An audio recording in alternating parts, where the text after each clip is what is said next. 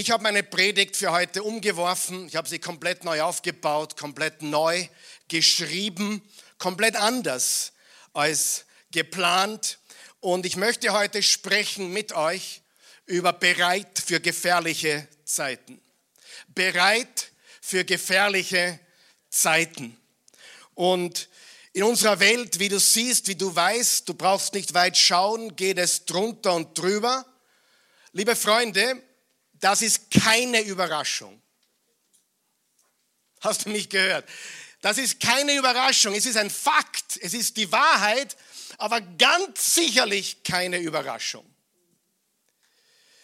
Und wir müssen in dieser Zeit und wir dürfen in dieser Zeit und wir brauchen in dieser Zeit vor allem Wahrheit. Wir brauchen biblische Wahrheiten, weil wenn du ehrlich zu dir selber bist und wir ehrlich zueinander sind, wissen wir eigentlich gar nicht mehr, wo Wahrheit ist und wo Wahrheit nicht ist. Und deswegen haben wir Jesus-Nachfolger seinen großen Vorteil, denn wir brauchen nur zu einem einzigen Menschen, der auch Gott ist, blicken. Gott, der Mensch wurde, er hat gesagt, ich bin der Weg, ich bin die Wahrheit und ich bin das Leben. Wir brauchen biblische Wahrheit und wir brauchen und müssen sie auch anwenden, die himmlische Weisheit. Jakobus 1, Vers 5 sagt uns, wenn es jemanden von euch an Weisheit fehlt, so bitte er Gott, der sie jeder Mann und jeder Frau gerne gibt, so wird sie ihm oder ihr gegeben werden. Wir brauchen geistliche Prinzipien. Wir brauchen Einsicht. Liebe Freunde, wie viele Menschen kennst du? Jetzt ganz ehrlich. Wie viele Menschen kennst du mit Einsicht? Wie viele Menschen kennst du, um ein anderes Wort zu bedienen, mit Urteilsvermögen? Hat nichts mit Verurteilen oder Urteilen zu tun, sondern Urteilsvermögen im biblischen Sinne ist die Unterscheidung der Geister. Weißt du, wenn du einem Menschen begegnest, begegnest du entweder einem Kind Gottes oder einem Kind der Finsternis. Wer von euch weiß, manchmal braucht man Unterscheidung der Geister, um den einen vom anderen zu unterscheiden. Denn Posa und Blender da draußen gibt es mehr als genug. Wir brauchen Unterscheidung der Geister. Wir brauchen Urteilsvermögen. Wir brauchen Weisheit. Und das bekommen wir nicht von den Medien. Wir bekommen es auch nicht von unserer Lieblingsserie auf Netflix. Wir bekommen es vom Wort Gottes. Amen. Und das ist unglaublich wichtig zu verstehen. Wir brauchen geistliche Ohren und geistliche Augen. Und wenn du genau aufpasst, gerade die, die sich so gescheit geben, reden so viel Unsinn und Unfug. Hast du schon mal gemerkt? Sie wissen alles über Geld, sie wissen alles über die Politik, sie wissen alles über den Zustand der Welt, aber in Wahrheit haben sie nicht erkannt, wie sie erkennen sollen. Amen. Die weisesten Menschen sind oft die einfältigsten Menschen. Vielleicht deine Oma oder Uroma oder irgendjemand solcher, oder? Aber wir brauchen diese drei Dinge. Biblische Wahrheit, himmlische Weisheit und wir brauchen ein geistliches Urteilsvermögen. Wir brauchen geistliche Augen, geistliche Ohren, um zu erkennen und zu verstehen, was da draußen wirklich los ist. Ich werde uns heute ein bisschen anteasen darauf. Ich bin kein Politiker und ich bin auch kein Politexperte. Ich bin ein Theologe. Und alles, was ich tue, betrachte ich aus biblischer Sicht. Und wenn die Bibel sagt, so ist es, dann ist es so. Na, ist nicht so? Wenn es ist, dann ist, wenn es nicht ist, ist es nicht so, wie es ist, so ist. Ist nicht so. Die Wahrheit ist, wir brauchen diese Augen und die wenigsten Menschen haben es. Und viele fragen sich jetzt, wie es weitergeht. Hast du schon mal gefragt, warum dieser Krieg überhaupt passiert ist? Oh, Oh, wir, regen, wir denken, oh, bete für Frieden, absolut. Bete für die Ukraine, absolut. Oh, der oder der ist ein Böser, absolut. Aber die Frage ist, warum ist das passiert? Ich glaube, ich werde euch heute ein paar Gedanken dazu geben. Aber noch nicht, langsam, der Reihe nach. Okay? Aber es gibt einen ganz wichtigen, entscheidenden Grund, warum dieser Krieg stattfindet, den du in keinem Medium hörst oder siehst. Es gibt mehrere Gründe, aber es gibt ein paar entscheidende. In Matthäus 24, Vers 6 beginnen wir mit diesem Vers, da steht, was Jesus gesagt hat, ihr werdet aber von Kriegen und Kriegsgerüchten hören. Manchmal werden die Kriegsgerüchte zu Kriegen, manchmal werden sie nicht zu Kriegen. Aber es sind Kriege und Kriegsgerüchte, die wir hören. Seht zu, und jetzt kommt ganz was Wichtiges, dass ihr euch nicht erschrecken lasst. Was sollten wir nicht tun? Nicht erschrecken lassen. Wir sollten uns keine Angst machen lassen. Wir sollten uns nicht in Panik versetzen lassen. Wir sollten uns nicht erschrecken lassen. Egal, um was es geht, was da draußen gerade abgeht. Dann, denn das muss geschehen, unterstreicht ihr das, muss geschehen, aber das Ende ist noch nicht da. Was wir erleben da draußen ist ein gewaltiger Kampf hat nichts mit der Ukraine zu tun, hat nichts mit Corona zu tun, hat nichts mit sonst was zu tun oder China oder Taliban. Was wir da draußen erleben, ist ein weltweiter Krieg zwischen Licht und Finsternis. Himmel gegen Hölle. Und du musst wissen, als allererste, auf welcher Seite du stehst. Du kannst kein Zaunreiter sein. Wer weiß, was ein Zaunreiter ist? Mit einem Haxen da, mit anderen da. Das geht nicht. Du musst dich entscheiden, für welche Mannschaft du antrittst. Du musst dich entscheiden, für welche Armee und Kinder Gottes werden als Armee bezeichnet, für welche Armee du stehst. Du musst es wissen. Du musst so sicher sein, wie wir gesungen heute, I am a child of God. Ich bin ein Kind Gottes. Ich bin ein König durch Jesus. Ich bin ein Priester des lebendigen Gottes ich bin neu gemacht, ich bin eine neue Schöpfung. Und dann weiter im selben Kapitel schreibt oder sagt Jesus folgendes, denn wie es einst mit den Tagen Noahs gewesen ist, so wird es auch mit der Wiederkunft des Menschensohns sein. Sag mal mit mir, er kommt wieder. Er kommt wieder. Er ist zum ersten Mal gekommen und er kommt zum zweiten Mal. Denn es wird mit der Wiederkunft des Menschen so sein wie in den Tagen Noahs. Denn wie es in den Tagen vor der Sintflut gehalten haben, sie aßen und tranken und sie heirateten und verheirateten, sie schmissen Partys und Geburtstagsfeiern bis zu dem Tag, als Noah in die Arche ging. Und jetzt pass auf, was als nächstes steht. Und wie sie nichts merkten.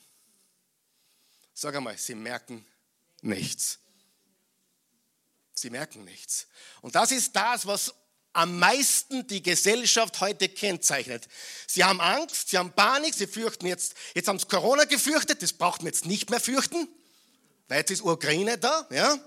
Jetzt haben wir verstanden plötzlich, was vielleicht wahre Gefahr bedeutet, weil sterben tun wir alle. Corona, Krebs, Autounfall, Motorradunfall, Fußballer, Herzkasperl, Impfschäden,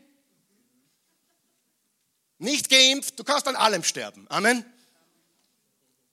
Also, für die, die es noch nicht gecheckt haben, das Leben hat einen tödlichen Ausgang. Und sogar bei uns im Müllviertel, das wissen unsere Müllviertler sogar, ist die Sterberate 100 Prozent.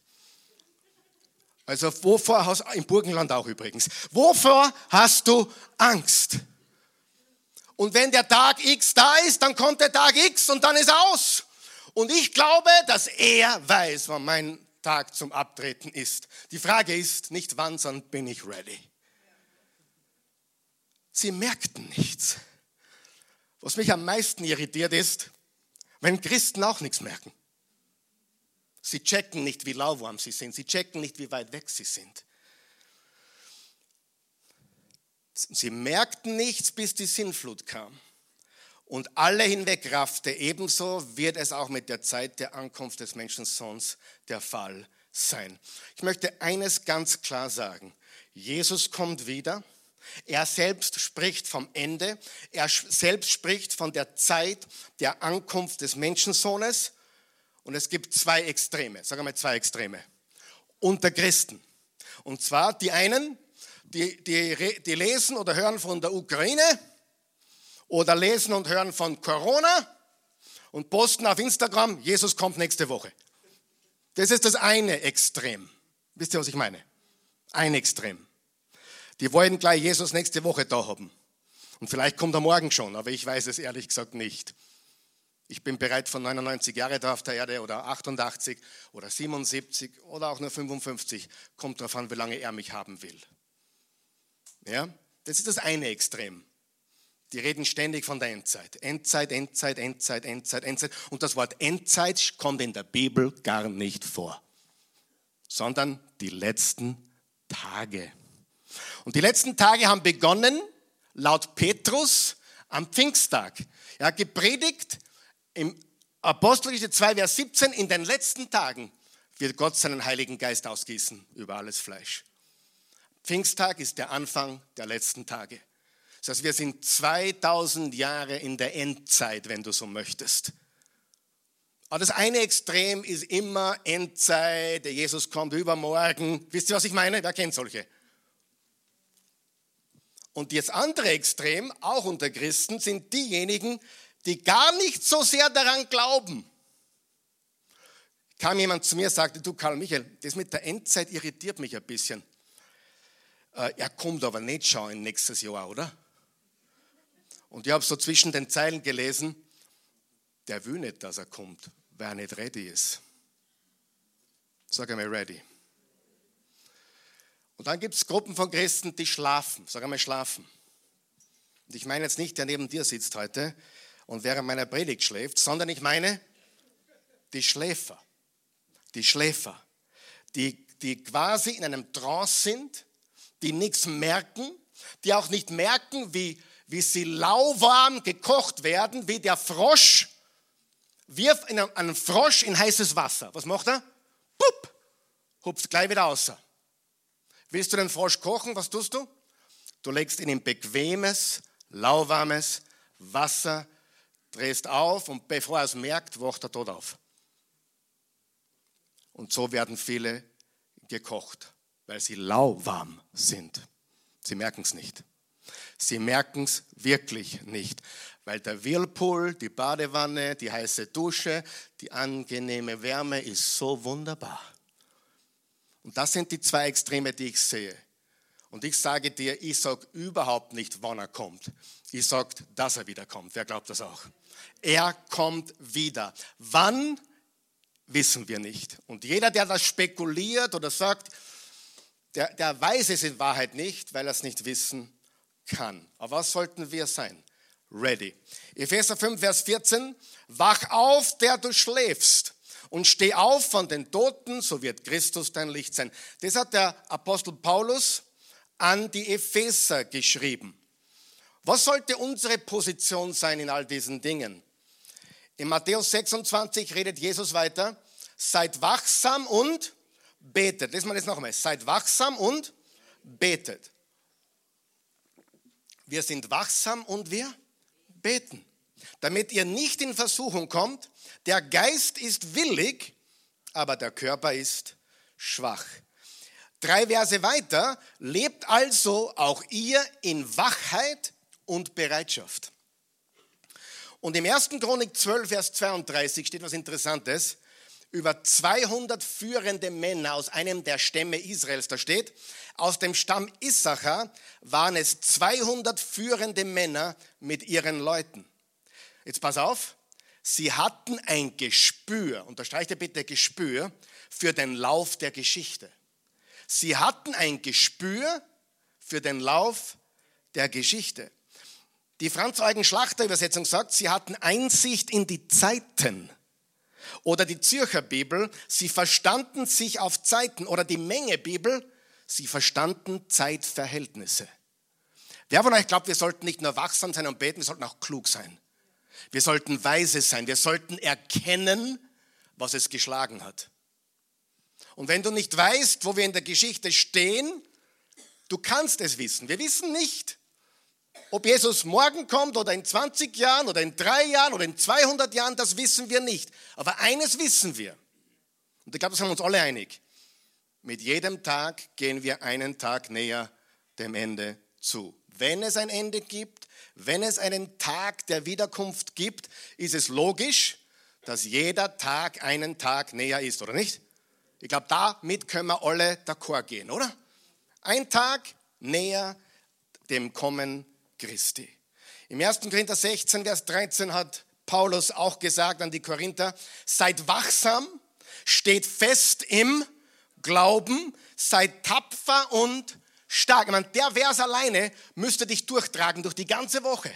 Seid wachsam, steht fest im Glauben, seid tapfer und stark. Wir sollen also die Zeiten verstehen.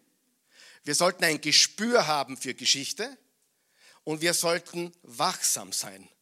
Aber Angst brauchen wir keine haben. Angst ist ein schlechter Berater und das ist sehr, sehr wichtig, weil wir haben einen Auftrag. Sag einmal Auftrag.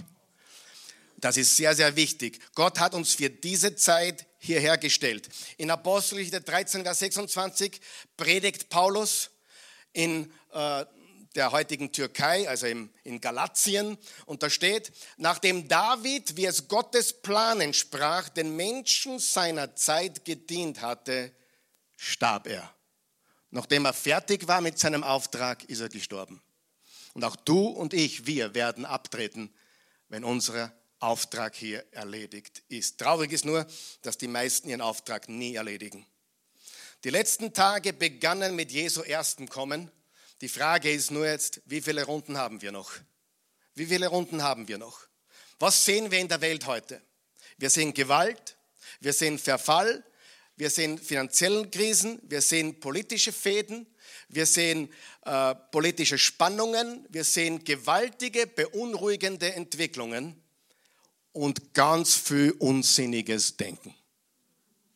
Ich meine, darüber muss ich mich fast jeden wundern. Weißt du, es gibt so ein paar Filme, die schaue ich gerne. Bitte dazu jetzt nicht verurteilen, aber ich, ich mag diesen Film. Ich meine, er ist nicht unbedingt sauber oder jugendfrei, aber dumm und dümmer. Kennt ihr den Film? Äh, den schaue ich mir an, wenn man die Welt manchmal zu ist. Weil, was der da merke, hey, es gibt dumm und dann gibt es dümmer. Und wenn man sich die Frage stellt, geht es noch dümmer, kommt ein klares Ja. Eines kannst du hundertprozentig wissen. Wenn du dir jemals die Frage stellst, geht es noch dümmer, gibt es nur eine Antwort. Lass dich überraschen. Ja. Du bist gar nicht, du kannst gar nicht wirklich erkennen, was, zu was der Mensch alles in der Lage ist und zu welcher Dummheit. Und ich wiederhole mich gerne. Die Törichsten sind die, die glauben, sie sind wer. Die Törichten sind die, die glauben, sie können was. Die Törichten sind die, die glauben, sie sind wer oder haben was. Weil Johannes hat geschrieben an die Gemeinde in Laodicea. Also Jesus hat eigentlich gesagt, Johannes hat es aufgeschrieben, ihr glaubt, ihr seid reich. Ihr glaubt, ihr seid wer. Aber ihr seid arm, nackt und blind. Und das war die reichste Gemeinde. Laodicea war, der, war die Gemeinde von Monte Carlo. Da gibt es auch eine übrigens. Gibt es ein paar Christen dort, die sich treffen. Ja, ja sicher gibt es die. Gibt es überall. Wer von euch glaube, es gibt auch reiche Christen, Gott sei Dank. Ich gehöre nicht dazu, aber ist ein anderes Thema. Spaß. Doch, wir sind alle reich, wer weiß es. Wir sind alle so reich, vor allem, dass wir in Österreich leben dürfen. Halleluja. Gott sei Dank geht es uns gut, nicht wahr?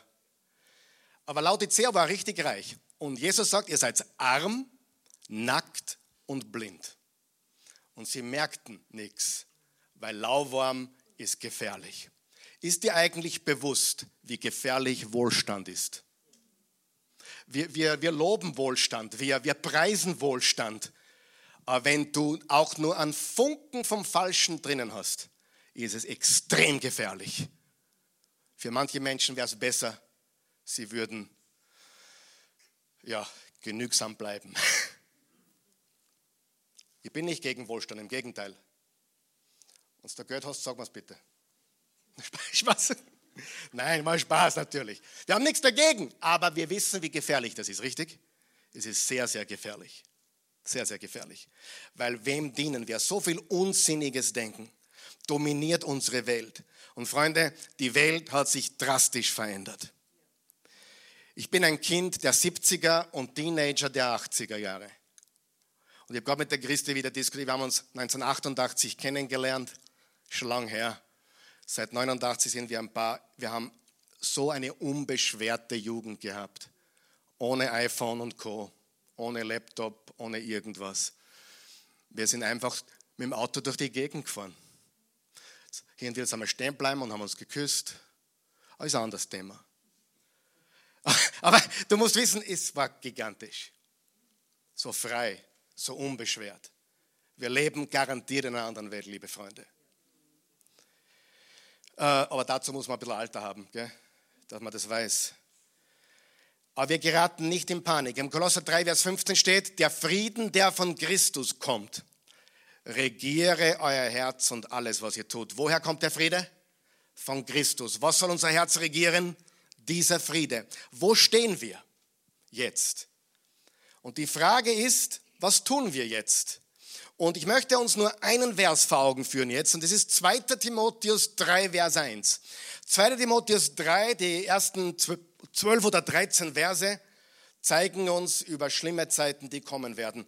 Und hier steht im Vers 1, du musst wissen, dass die Zeit vor dem Ende sehr schlimme Phasen haben wird. Schwere Zeiten, harte Zeiten, böse Zeiten, schlimme Zeiten. Die gute Nachricht, Bibel sagt, schlimme Zustände. Und liebe Freunde, ihr wisst es ja bereits von mir, oder? Ich bin ein Prediger der Wahrheit. Ich habe Jesus gestern gedacht, äh, gedankt dafür, dass ich ein Prediger sein darf. Es ist nicht leicht. Es ist nicht leicht. Aber ich sage dir, ich bin stolz darauf, ein Prediger zu sein. Ich bin stolz darauf, ein Prediger der Wahrheit zu sein. Ich bin stolz auf mein Weltbild, mein Jesus-Weltbild. Und mein Weltbild ist garantiert anders wie das, was wir vermittelt bekommen in den Medien. Ich bin stolz auf dem, dem ich gehöre. Ich bin stolz auf mein Weltbild. Ich bin stolz auf Jesus. Ich bin stolz, dass ich ein Prediger der Wahrheit sein darf. Und ich sage das deswegen, weil heute gibt es mehr und mehr Redner und Vortragende und sogenannte Lieder und Prediger, die niemanden wehtun wollen. Und wenn du mich kennst, wenn du von mir schon drei Predigten gehört hast, habe ich da schon weh da. Stimmt? Autsch! Autsch! Ich dir nicht wehtun, aber die Wahrheit tut weh. Weißt du, wie viele Menschen es gibt, die weder so sagen, noch so sagen, damit niemand sagen kann, sie hätten so oder so gesagt? Und ich, ich kenne leider auch Menschen in meiner, mit meiner Branche sozusagen als Pastor, die wollen niemanden wehtun. Aber wenn du die Wahrheit verkündigst, tust du Menschen weh, stimmt es? Wahrheit tut weh. Und das sind keine Lieder, das sind keine Hirten. Das sind Anti-Lieder. Sie geben sich als Lieder, sind aber keine, weil sie niemanden wehtun wollen, weil sie nicht bereit sind, was zu verlieren oder jemanden zu verlieren. Weißt du, was ich meine? Und das ist ein großes, großes Risiko, was wir haben. So, gehen wir zurück zum 2. Timotheus 3, Vers 1, da steht, du musst wissen, dass die Zeit vor dem Ende sehr schlimme Phasen haben wird. Jetzt gehe ich in meine griechische Sprache, also ich, ich bin kein griechischer Experte, aber das griechische Wort, also die Bibel wurde auf Griechisch geschrieben im Urtext, für die, die es nicht wissen, da steht das Wort Ginosko, also für Wissen. Ginosko. Und das bedeutet etwas definitiv, ausdrücklich und mit absoluter Gewissheit wissen. Und die verwendete Zeitform im griechischen Urtext beschreibt etwas, das so dringend, so wichtig und so sicher ist, dass man es wissen und erkennen muss. Mit anderen Worten, im Urtext sagt dieser Vers, das, was ich euch jetzt schreibe, passiert garantiert. Und Jesus hat gesagt in Matthäus 11, Vers 15, wer Ohren hat und hören kann, der höre. Waren sehr starke Worte, hat sich auch nicht überall Freunde gemacht. Aber eines glaube ich von ganzem Herzen.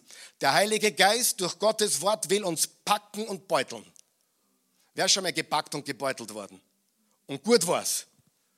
Es hat was ausgebeutelt aus dir, richtig?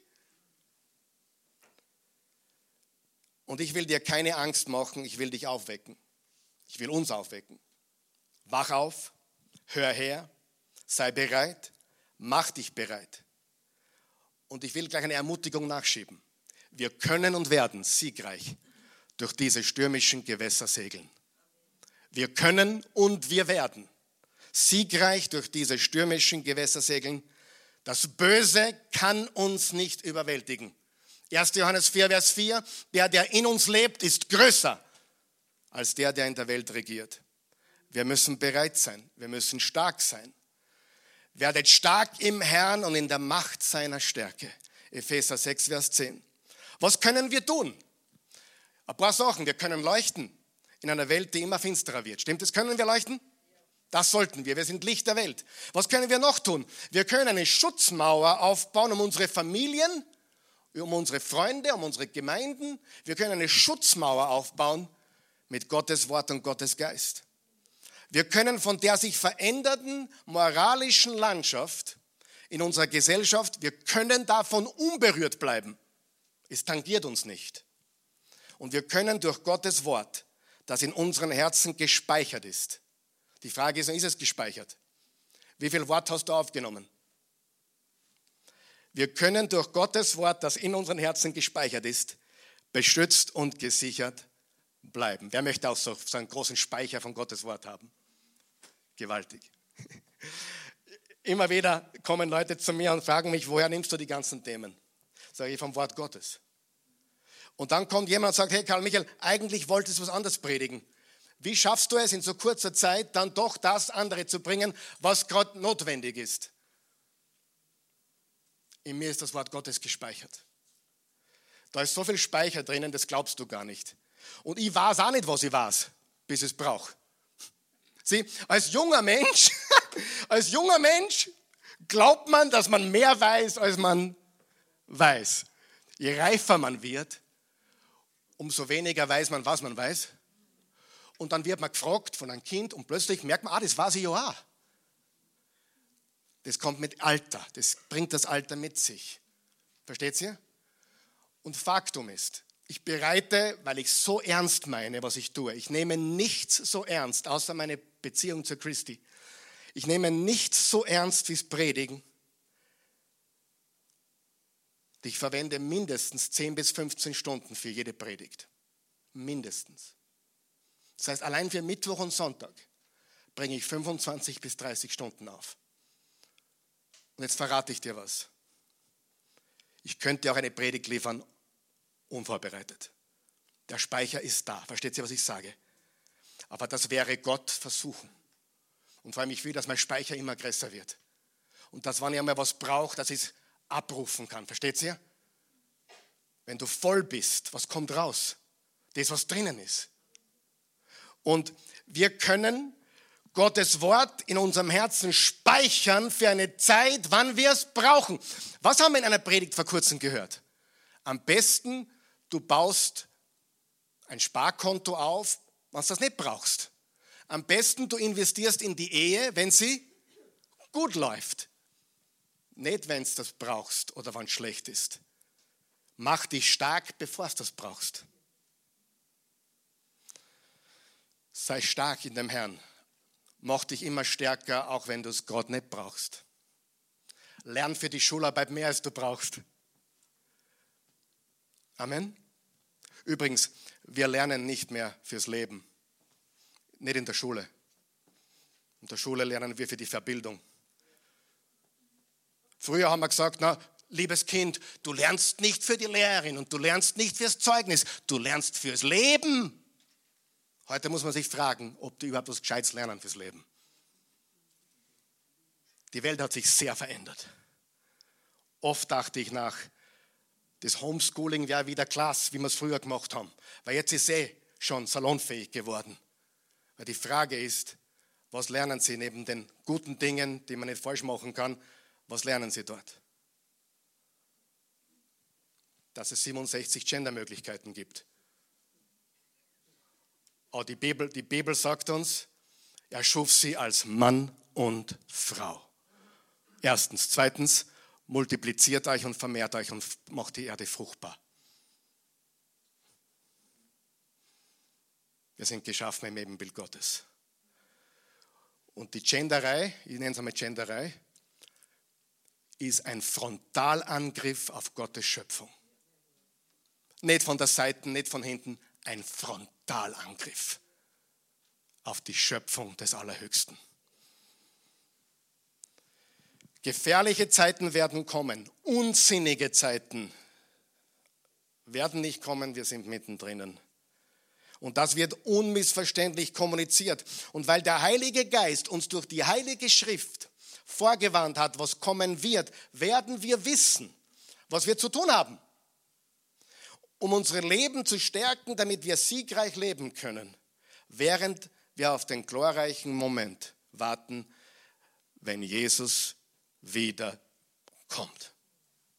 Im 2. Thessalonicher 2, Vers 1 bis 2 steht, was nun das Kommen unseres Herrn Jesus Christus und unsere Vereinigung mit ihm betrifft, bitten wir euch, liebe Geschwister, lasst euch die, durch die Behauptung, der Tag des Herrn wäre schon da, nicht so schnell aus der Fassung bringen oder gar in Schrecken versetzen. Glaubt es nicht.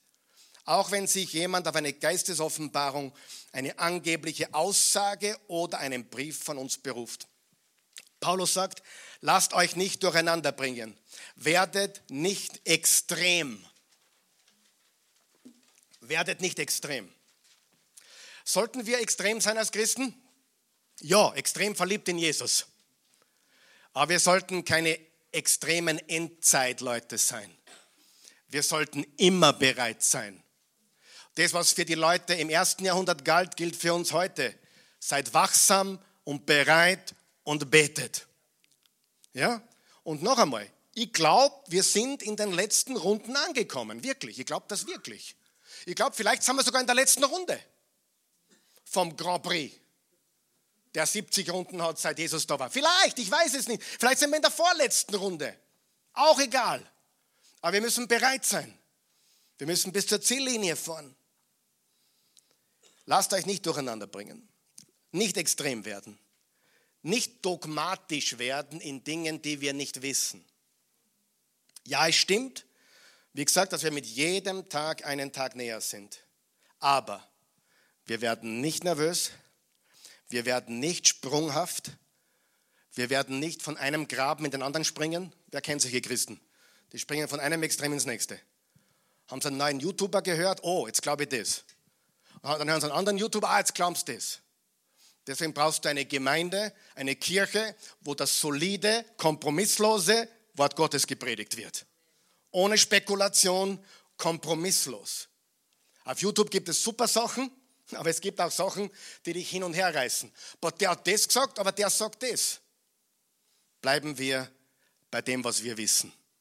Jesus starb für unsere Sünden, er ist auferstanden und er kommt wieder. Halleluja. Lasst uns bereit sein und beten. Wir wollen nicht ängstlich sein, wir wollen nüchtern bleiben, wir wollen besonnen bleiben, wir wollen stark bleiben, wir wollen uns keinen Spekulationen hingeben, wir wollen bereit leben. Und ich möchte euch jetzt was vorlesen. Ich habe mir nämlich die Mühe gemacht, die beiden ersten zwei Verse aus 2. Thessalonicher, es ist lange geworden, aber ich habe zwölf deutsche Übersetzungen angeschaut, vier englische und die griechische Interlinearbibel. Und ich habe das folgendermaßen frei formuliert. Wer will es hören? hör gut zu, vorne mitlesen oder im Bildschirm, auf, auf der Outline steht es nicht. Brüder und Schwestern, hört genau zu. Ich bitte euch inständig genau hinzuhören und exakt das zu tun, worum ich euch bitte. Das Erscheinen des Herrn Jesus Christus ist sehr nahe. Der Moment, auf den wir alle sehnsüchtig warten, ist fast da. Ich spreche von dem Moment, in dem Jesus uns endlich für sich versammeln und zusammenführen wird. Unmittelbar vor seinem Kommen werden einige Dinge geschehen, die euch ziemlich aufrütteln könnten. Ich spreche von Ereignissen, die so dramatisch sein werden, dass sie einigen von euch wirklich den Kopf verdrehen werden. Ereignisse, die so ernst sind, dass sie viele Menschen in Panik geraten werden. Es wird sie einschüchtern und entnerven. Diese Ereignisse könnten euch ängstlich und unsicher machen. Ich wünschte euch, ich könnte euch sagen, dass diese Vorfälle nur Einzelfälle sein werden. Aber die Wahrheit ist, wenn sie einmal ins Rollen kommen, werden sie immer wieder und immer wieder kommen. Ein Fall nach dem anderen. Kurz Stopp, was, habe ich schon, was haben wir immer wieder gesagt? Nach Corona kommt es?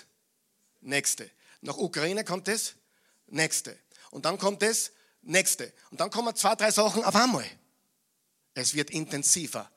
Jesus hat es verglichen auch, ich habe jetzt den Vers nicht da, er hat es verglichen mit Geburtswehen. Was haben Geburtswehen an sich? Geburtswehen werden zum einen in kürzeren Abständen und zum anderen werden sie immer stärker. Und dann kurz vor der Geburt, ich habe mitgefiebert, sechsmal. Habe aber nichts gespürt, ehrlich gesagt. Aber ich weiß, das war hart. Aber wir Männer sind solche wehleidige Hunde. Wer weiß, dass das stimmt? Wer, Frauen jetzt aufzeigen, ja, ja, ja, das ist ein lauter Wehleidige. Wo war ich? Immer wieder und immer wieder ein Fall nach dem anderen. Deshalb müsst ihr euch entschließen, euch von nichts, was ihr sehen oder hören werdet, erschüttern zu lassen. Ihr müsst euer Denken in den Griff bekommen und euch weigern, euch von diesen Ereignissen traumatisieren zu lassen. Wenn ihr diese Dinge an euch heranlässt, wird es nicht mehr lange dauern, bis ihr ein nervöses Wrack seid. Kennt jemand solche?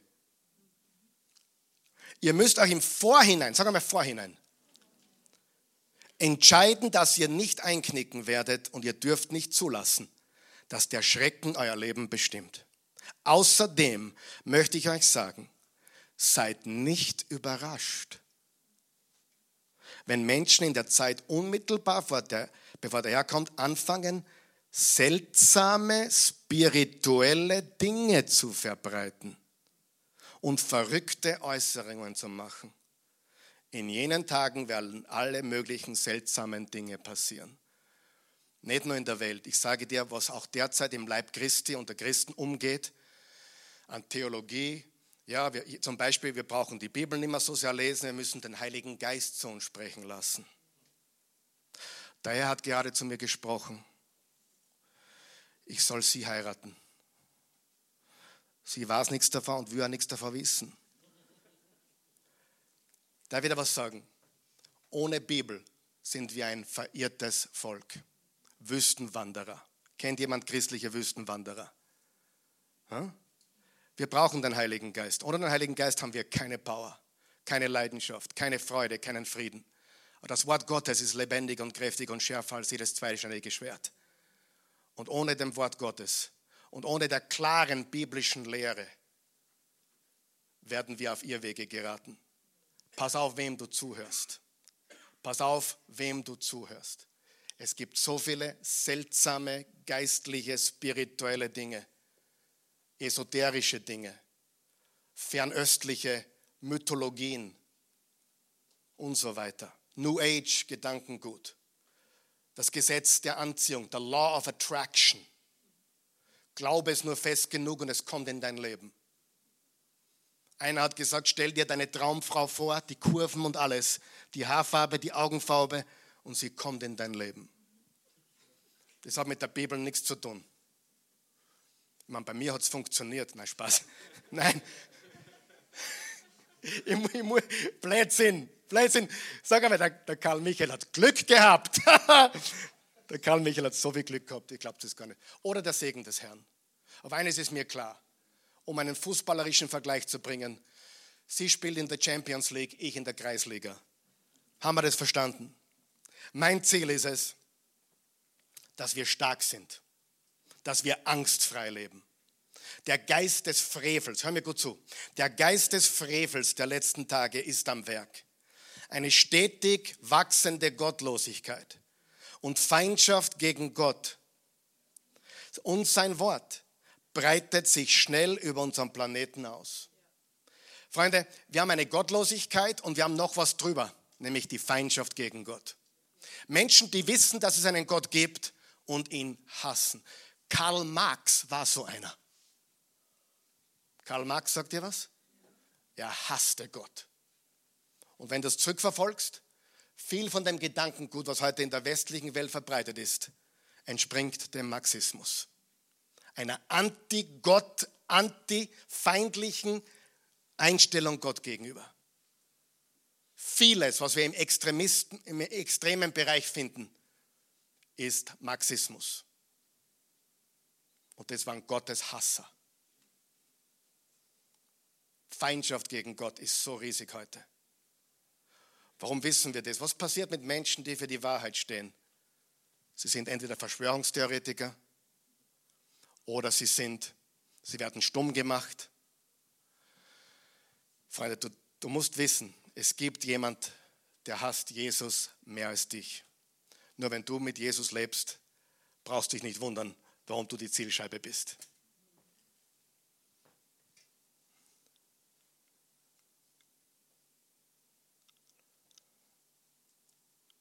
Eine dunkle Macht ist im vollen Gange gegen Gottes Heiligkeit, seinen Geist, gegen Jesus und sein Wort. Wir leben nüchtern und mit Blick auf die Ewigkeit. Und ich glaube, es wird noch nie dagewesene Ausmaße erreichen. Die gesellschaftliche Haltung und Einstellung und moralischen Standards haben sich verschoben und sind auf einem unvorstellbaren Tiefstand abgestürzt. Die Welt wird zunehmend feindselig und intolerant. Gegenüber denen werden die moralische Absolute ins Auge fassen, dafür stehen und eintreten. Das wollen wir vielleicht nicht hören. Jetzt mache ich einigen eine Freude und einigen nicht. Aber irgendeine Generation muss die letzte sein. Vielleicht sind es wir. Ich habe nicht gesagt, dass wir sind. Ich habe nur gesagt, vielleicht sind es wir. Aber logisch, oder? Sind wir noch beim logischen Denken?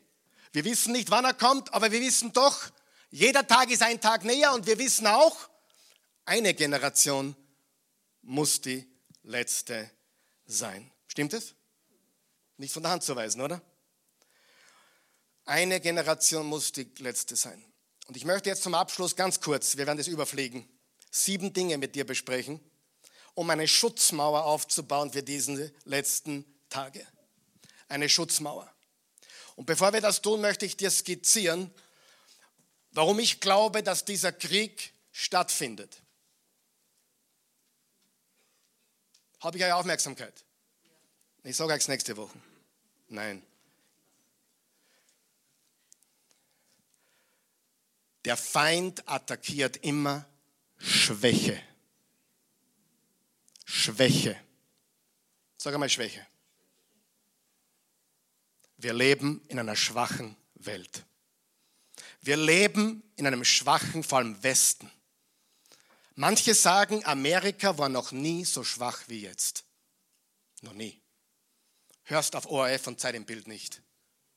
Aber Amerika war so schwach, ist so schwach wie noch nie, behaupten manche. Auf jeden Fall ist Europa auch schwach.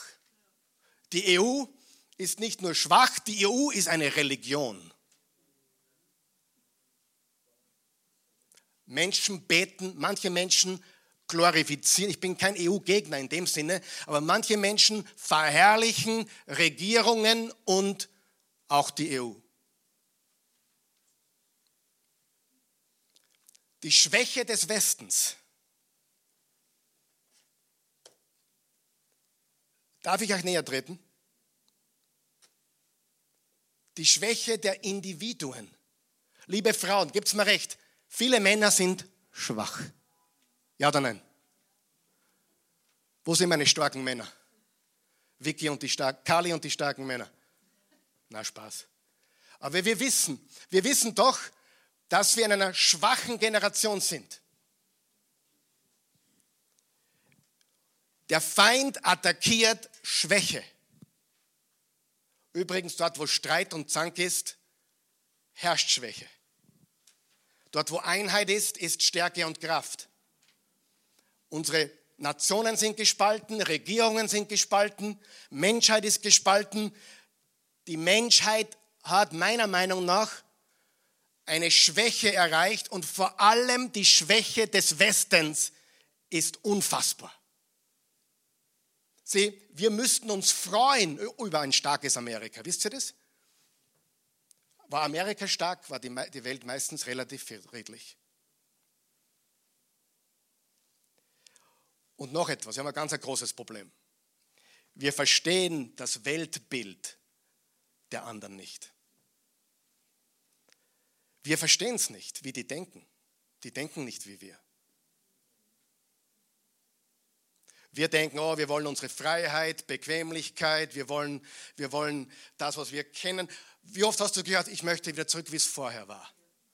Das kannst du in der Pfeifen rauchen. Das ist vorbei. Wir haben eine neue Zeit. Wir haben eine neue Zeit, in der wir leben. Das musst du mal ergreifen. Es geht nicht mehr zurück. Es wird nie wieder, wie es vorher war. Es wird anders. Heißt nicht immer schlechter, aber anders. Und du musst eines wissen. Viele verstehen nicht, dass die Taliban Afghanistan einnehmen will. Weil wir ihr Denken nicht verstehen. Naja, oder Iran ist eine Bedrohung für Israel. Wissen wir. Aber wir verstehen nicht, warum die denken nicht wie wir. Die haben nicht den Freiheitsgedanken. Die haben nicht den westlichen Zivilisationsgedanken, wie wir ihn haben. Wir verstehen nicht, wie der Rest der Welt denkt. Und darum werden Friedensverträge und Deals gemacht. Und dann wundern wir uns darüber, was ist jetzt passiert? Weil Putin denkt nicht so wie wir. Der denkt anders. Die Taliban denkt nicht so wie du und ich. Die denken anders. Iran denkt anders.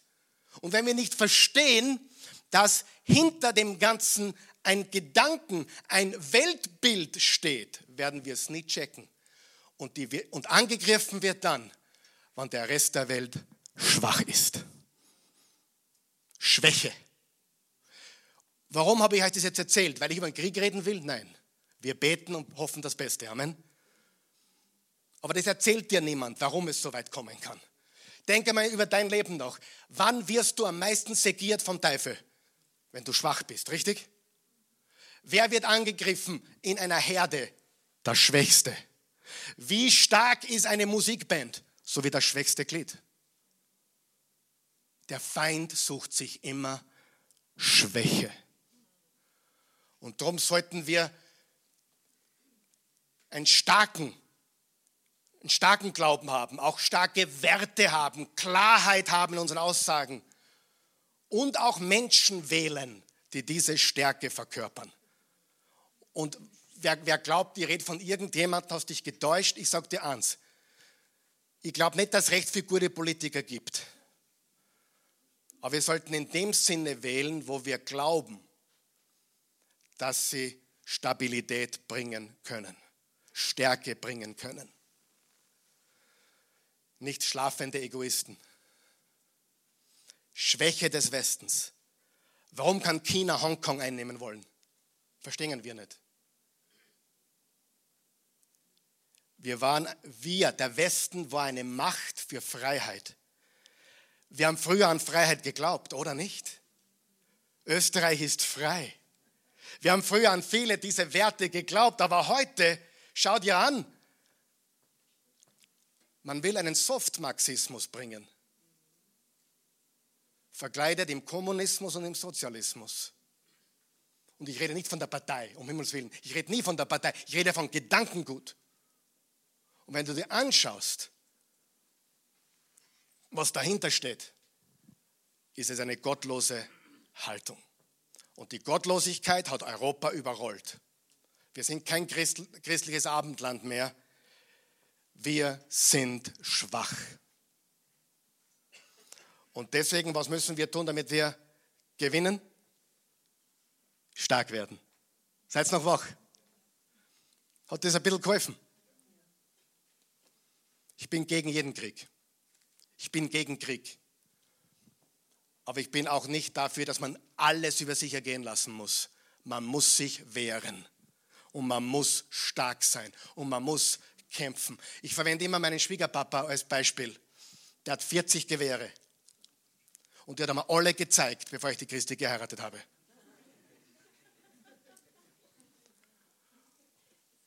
Und seitdem war alles klar. Alles klar. Ich habe mich nie mit ihm angelegt. Ich habe die Christi geliebt seitdem. War überhaupt kein Thema. Er hat mir sogar gesagt, wehe, du rührst sie an. Sag, das kann ich nicht versprechen. Nein, Spaß. Er hat was anderes gemeint. Er hat gesagt, wehe, du tust dir was. Hat er mir gesagt, vor. Du, du darfst sie heiraten, hat er gesagt, aber wehe, du tust dir weh. Das sind Männer. Hm? Und weil er mir seine Stärke gezeigt hat, war alles klar. Und heute reden Menschen davon, äh, die Polizei abzubauen. In Amerika großes Thema, Defunding the Police und, und Militär abbauen. Sein Blödsinn. Wir brauchen Stärke. Hoffentlich brauchen wir es nie. Wie der Martin da hinten. Oder der Daniel da vorne. Also ich lege mich mit jedem von euch auf, mit den zwei. Die Muskeln schrecken mich ab. Ich glaube, die bocken mich. weißt du, du brauchst das nie einsetzen. Alleine, dass du es hast, zeigt dem Feind, don't mess with me. Und das ist, was wir brauchen als Christen. Wir brauchen als Christen eine Haltung der Wahrheit und Stärke. Don't mess with me. Bleib, wo du bist. Sonst. Und man soll nicht drohen. Wo steht es? Wir müssen Stärke zeigen. Als Männer, als Frauen, als Familien, als Gemeinden, als Christen. Und darum, erstens, bete jeden Morgen. Bete jeden Morgen. Frühmorgen schon hörst du meine Stimme, Jahwe. In aller Frühe bringe ich dir mein Gebet und warte auf dich. David war umgeben von Feinden, Versuchungen, emotionale und, und, und physische, psychische Versuchungen. Und er wusste, dass er jeden Tag beginnen musste mit Gebet. Sonst würden die Dinge eskalieren die ihn zu Fall bringen könnten. Freunde, das Leben zieht dich runter, stimmt es? Oder erlebt das nicht? Das Leben zieht uns runter, ja oder nein? Und drum in Epheser 6, 18 steht, betet alle Zeit im Geist mit Flehen und Bitten jeder Art. Wir brauchen eine geistliche Sensibilität. Übrigens, wir haben hier in der Oase noch nie gebetet. Das, was du hier hörst, ist nicht beten. Was? Weißt du, was beten ist? Wenn du oder wann ich wirklich beten würden, würde man zu Hause im Kämmerlein die Tür zusperren und da würden wir Dinge hören, die sind unhörbar. Was ich Gott schon gesagt habe, das glaubst du gar nicht. Das würde ich mir nicht einmal unter drei Freunden sagen trauen. Echtes Gebet ist auf den Knien, wo du Dinge sagst, die kannst du nur ihm sagen. Ja, wir beten, wir machen Gebete, aber echtes Gebet. Geh heim, geh in dein Kosten, sperr die ein, dras Licht ab. Und nicht, oh, guter himmlischer Vater, ich komme jetzt zu dir. Nein. Das muss anders laufen. Mit Verzweiflung, mit Hingabe, mit Leidenschaft. Das ist Gebet. Satz noch wach? Und ich glaube, das wird notwendig sein. Zweitens, lies jeden Tag in der Bibel. Eine Leuchte für meine Schritte ist dein Wort, ja ein Licht auf meinem Pfad. Du musst die Entscheidung treffen, dass das Wort Gottes dein dich führendes Licht sein wird auf deinem Weg und jeder Entscheidung. Hebräer 4, Vers 12, das Wort Gottes ist lebendig und kräftig und schärfer als jedes zweischneidige Schwert. Drittens, bekenne deine Sünden umgehend und empfange die Reinigung durch das Blut Jesu Christi. Wenn wir aber unsere Sünden bekennen, so ist er treu und gerecht, dass uns die Sünden vergibt und uns von aller Ungerechtigkeit reinigt tu es schnell. Wenn du Sünde hast, tu es schnell. Wer seine Sünden verheimlicht, Sprüche 28, dem geht es nicht gut.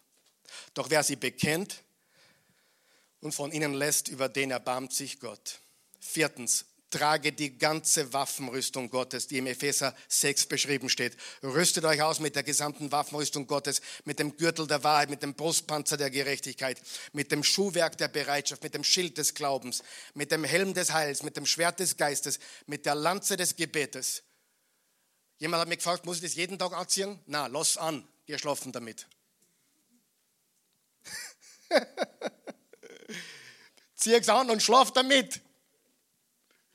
Spiel Fußball damit. Geh in die Arbeit damit. Geh in die Sauna damit. Trage Gottes Rüstung, sein Wort, seine Gerechtigkeit. Fünftens, schließe einen Bund mit deinen Augen. Im Psalm 101, Vers 3 steht, ich richte meinen Blick nicht auf Dinge, die nur Unheil bringen. Matthäus 6 hat Jesus gesagt, das Auge ist die Lampe, die alles erleuchtet.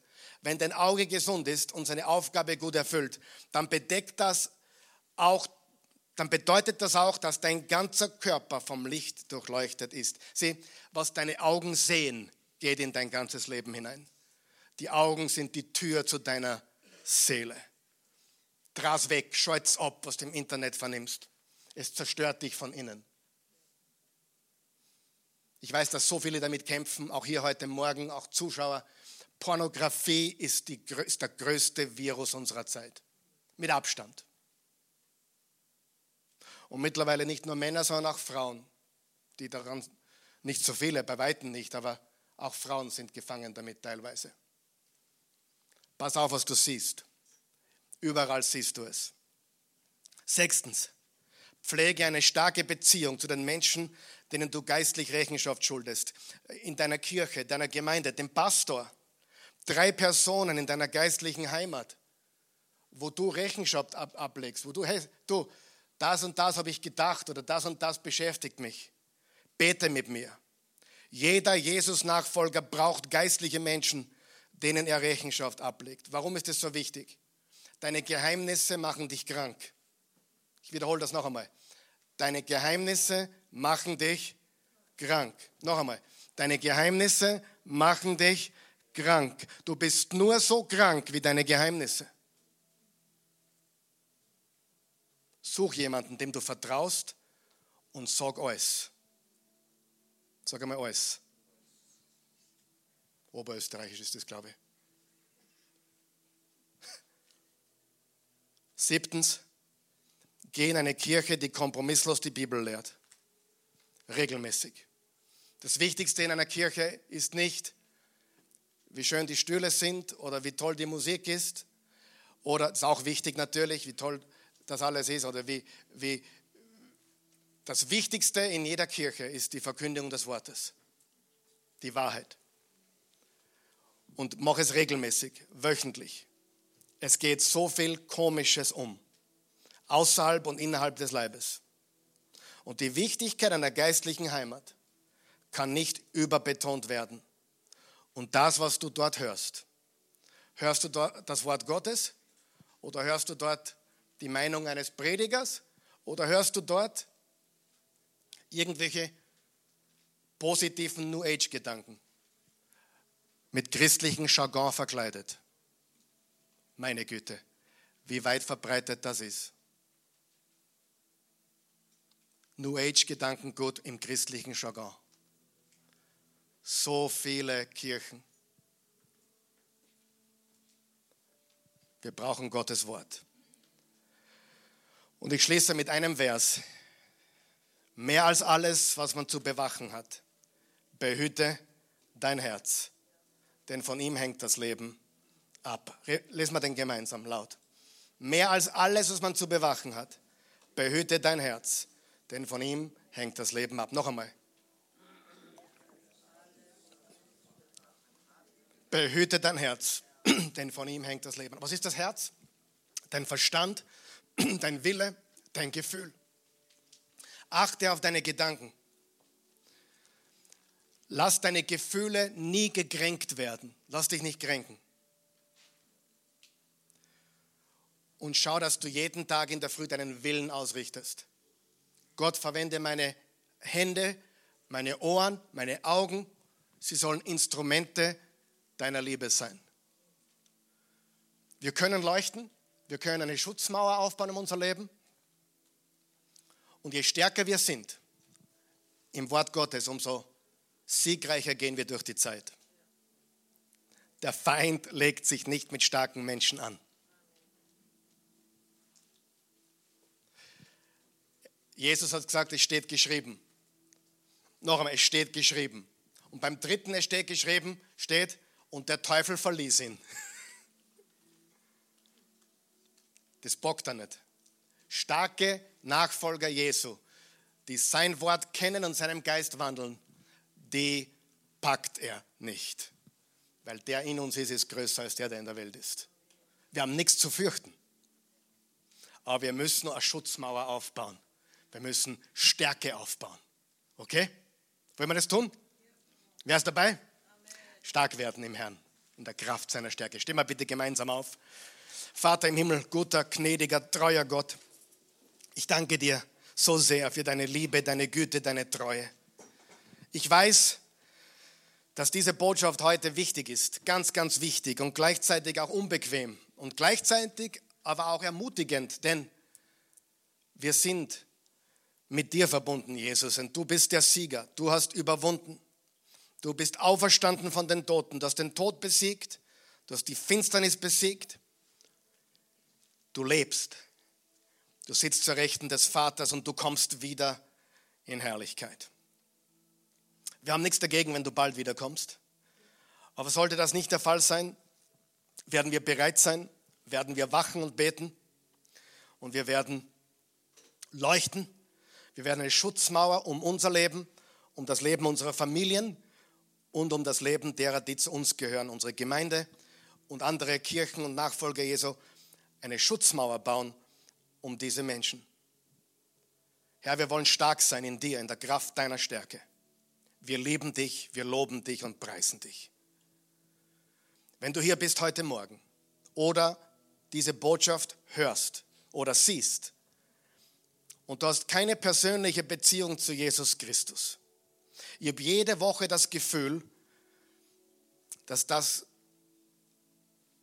von mir noch nicht so rüberkommt, wie es rüberkommen soll. Aber ich möchte es noch einmal probieren. Jesus Christus hat ein Angebot gemacht. Er hat gesagt, wer an mich glaubt und das, was ich für sie oder ihn getan habe am Kreuz, und wer an meine Auferstehung von den Toten glaubt, und wer mich bekennt als Herrn, als Erlöser, wer das mit dem Munde aussprechen kann und mit dem Herzen glaubt, so gut er kann, ist gerettet, hat ewiges Leben. Es ist nicht Religion, es ist nicht Werke, es ist nicht Gutes tun. Gutes tun ist wichtig, aber das ist nicht, was Gott von dir in erster Linie erwartet. Er erwartet dein Vertrauen. So sehr hat Gott die Welt geliebt. Johannes 3, Vers 16, dass er einen einzigen Sohn gab, damit jeder, der an ihn glaubt, nicht verloren geht, sondern ewiges Leben hat. Wenn du Jesus Christus einladen möchtest, dieser Herr, dieser Erlöser, dieser König deines Lebens zu werden, dann lade ich dich jetzt ein, mit mir, mit uns zu beten. Wir beten laut, weil wir dir helfen wollen, das zu formulieren. Ich habe dieses Gebet gebetet als 12-, 13-Jähriger. Es reicht einmal zu tun, aber ich habe so vielen Menschen als Geburtshelfer geholfen, um ihnen zu helfen, es zum Ausdruck zu bringen. Und das möchte ich heute wieder tun. Und alle, die auch schon glauben und den Leuten helfen wollen, hier und zu Hause auch, lass uns dieses kraftvolle Gebet sprechen. Guter Gott, ich komme zu dir, wie ich bin. Ich bin ein Sünder. Ich brauche einen Retter. Bitte verzeih mir alle meine Sünden. Tilge jetzt meine Schuld. Das hast du am Kreuz getan. Und das glaube ich jetzt. Du bist für mich gestorben. Du wurdest ins Grab gelegt und du bist auferstanden. Du lebst. Und ich möchte dich bitten, lebe in mir. Komm in mein Leben. Ich empfange dein Leben und ich gebe dir meins. Was für ein Austausch. Mein Leben gehört jetzt dir und ich gehöre dir. Und meine Vergangenheit ist getilgt. Meine Gegenwart ist voll mit Sinn und Power. Und meine Zukunft, über die brauche ich mir keine, brauche ich keine Angst haben. Sie ist in deiner Hand. Ich vertraue dir und ich gehöre dir. In Jesu Namen. Amen. Halleluja. Wenn du das gebetet hast und glaubst, dann bist du ein Kind Gottes ich möchte wirklich, dass jeder heute noch, heute noch am Nachmittag für sich in ein Kämmerchen geht, ins Büro, ins Schlafzimmer, wo du zusperren kannst. Wenn du dieses Gebet gebetet hast, zum ersten Mal es nochmal zu wiederholen, zu intensivieren, wenn du bereits Jesusgläubig bist, deine Sünden bekennen, reinen Tisch zu machen. Mach das heute Nachmittag. Oder geh in den Wald, wo du alleine bist mit Gott. Und, und vielleicht betest du zum allerersten Mal wirklich, nämlich nicht schön klingende Worte, sondern echtes, dreckiges Beten. Weißt du, was ich meine? Echtes Beten. Ich meine das nicht jetzt abfällig, sondern wirklich echt dreckig beten, echt beten, authentisch beten. Mach das.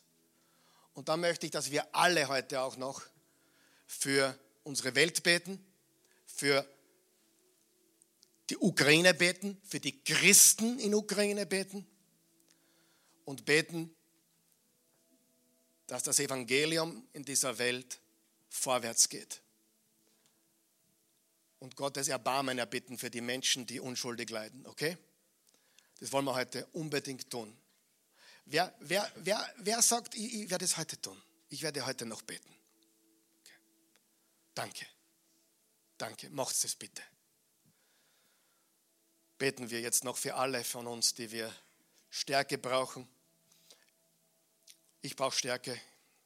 Ich will noch mehr Stärke speichern, weil ich weiß nicht, wann ich es wann brauche. Wer von euch kennt die Geschichte von Simson im Alten Testament? Simson. Was ist in Simson sein Problem war? Er hatte diese langen Haare, seine Stärke. Und er war wirklich stark. Der hat an, an Löwen zerrissen.